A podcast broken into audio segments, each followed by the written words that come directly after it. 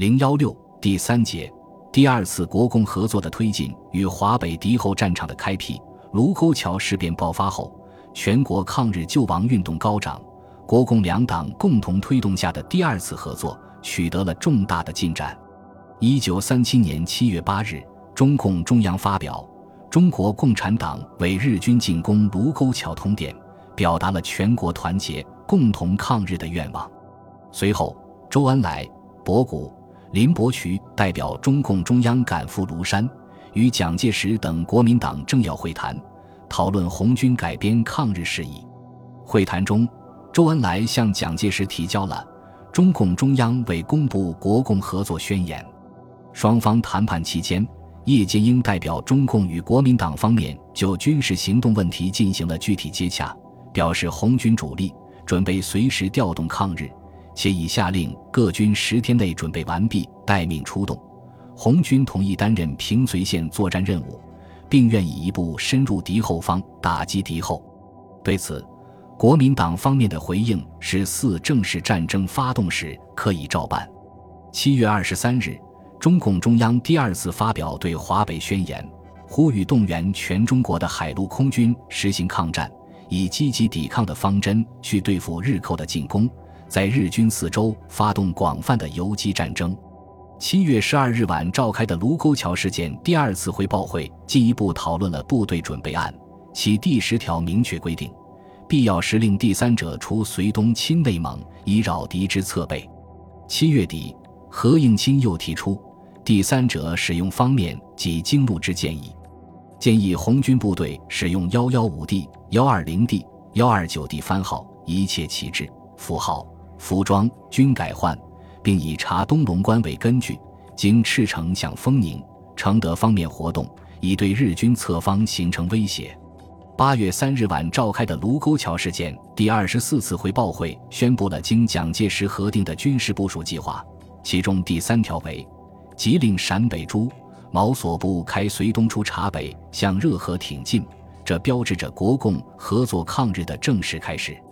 八月中旬。周恩来、朱德和叶剑英代表中共中央赴南京出席国防会议，期间国共双方就在南京、兰州、武汉等地区设立中共代表团和八路军办事处，创办《新华日报》，南方八省十三个地区的红军游击队改编等问题与国民党当局进行了谈判。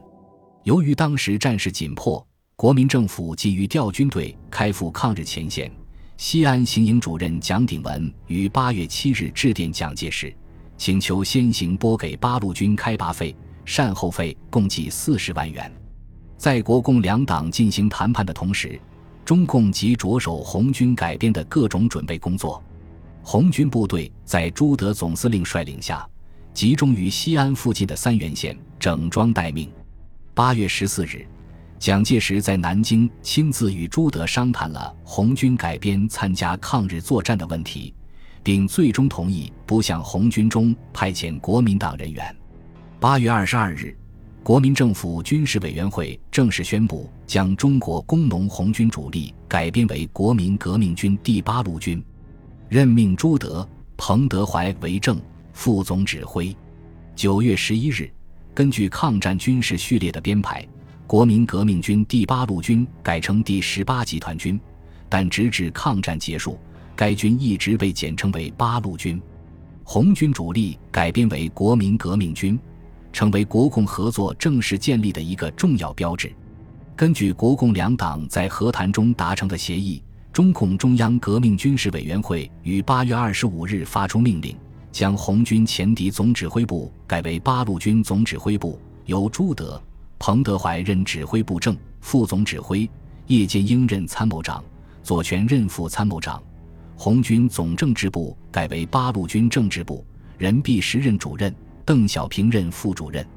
八路军下辖三个师，即第一一五师由红军第一军团、十五军团及七十四师合编而成，师长林彪，副师长聂荣臻，参谋长周坤，政训处主任罗荣桓。第一二零师。由红军第二方面军第二军团、六军团、三十二军和陕北红军第二十七军、二十八军独立第一、第二师等部队合编而成，师长贺龙，副师长肖克，参谋长周士第，政训处主任关相应。第一二九师由红军第四方面军第四军、三十军和陕北红军第二十九、三十军独立第一、二、三、四团等改编而成。师长刘伯承，副师长徐向前，参谋长倪志亮，政训处主任张浩以及总部直属部队，为保卫后方根据地的安全，中共中央在编组第八路军各作战师的同时。还从各部队抽调部分兵力，组成八路军后方留守处，由萧劲光任主任。八月二十五日当天，第八路军总司令朱德、副总司令彭德怀发表就职通电，向全国人民保证：部队现已改编完毕，东进杀敌。德等愿竭之诚，拥护蒋委员长，追随全国友军之后，效命疆场，势驱日寇，收复失地。为中国之独立、自由、幸福而奋斗到底，这对于中国全面抗战局面的形成起到了极其重要的作用。根据抗战形势的发展，国民政府将全国划分为五个战区，八路军隶属第二战区序列。朱德和彭德怀在逝世之后，立即率部从陕西韩城及潼关东渡黄河，开赴抗日前线。根据当时华北战场的形势。中共中央军委预定八路军主力全部进至衡山山脉，并以此为战略依托，再向周围地区发展，建立根据地，然后伺机进入平津日军侧后，牵制日军的正面进攻，配合国民党政府军保卫华北。自九月上旬起，华北日军分三路沿平绥线向山西，沿平汉线向石家庄，沿津浦线向德州进犯。企图采用正面进攻与右翼迂回的战术，击破中国军队的防御，从而占领整个华北。晋北方向之日军又分为左、右两翼。右翼兵团在占领大同后，准备出山阴进犯雁门关；左翼兵团占领玉县、广陵后，继续向浑源、灵丘方向进犯，企图突破平型关防线，与大同之日军在雁门关会合，而后攻占太原。在此情况下，八路军若按照原定计划行动，将全部陷于日军的迂回之中，处于被动地位。毛泽东迅即指示八路军改变方针，在战略上寻找主动地位，展开于敌之侧翼，钳制日军进军太原或继续南下。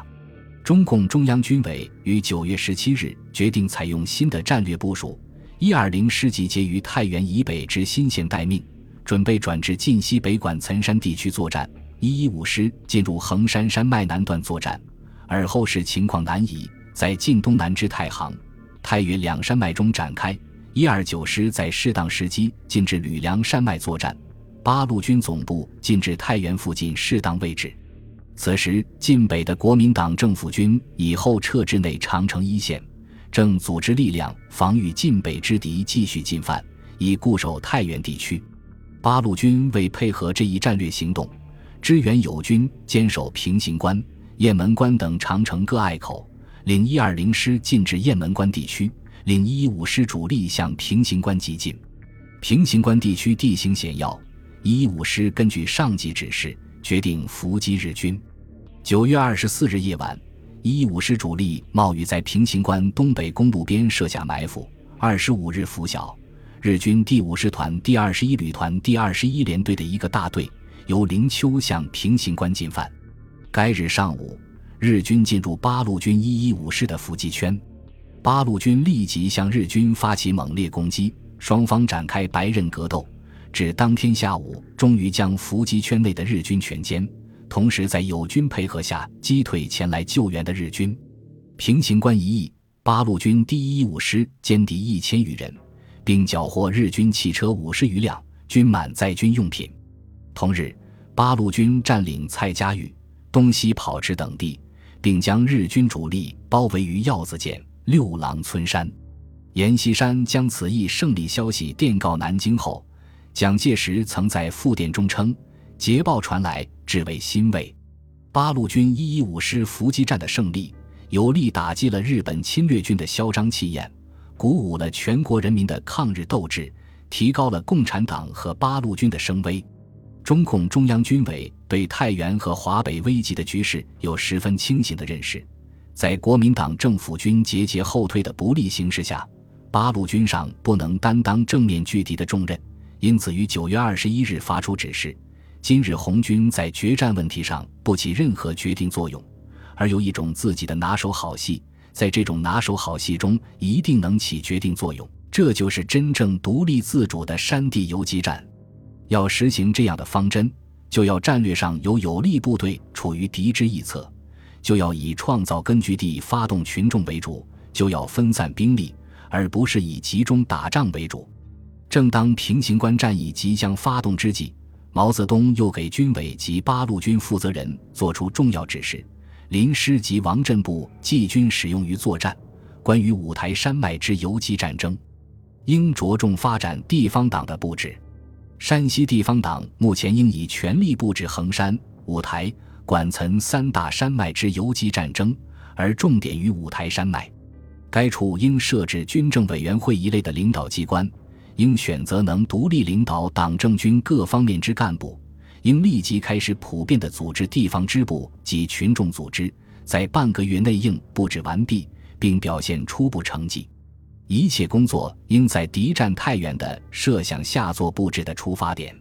根据中共中央军委的决定。一九三七年十月二十三日，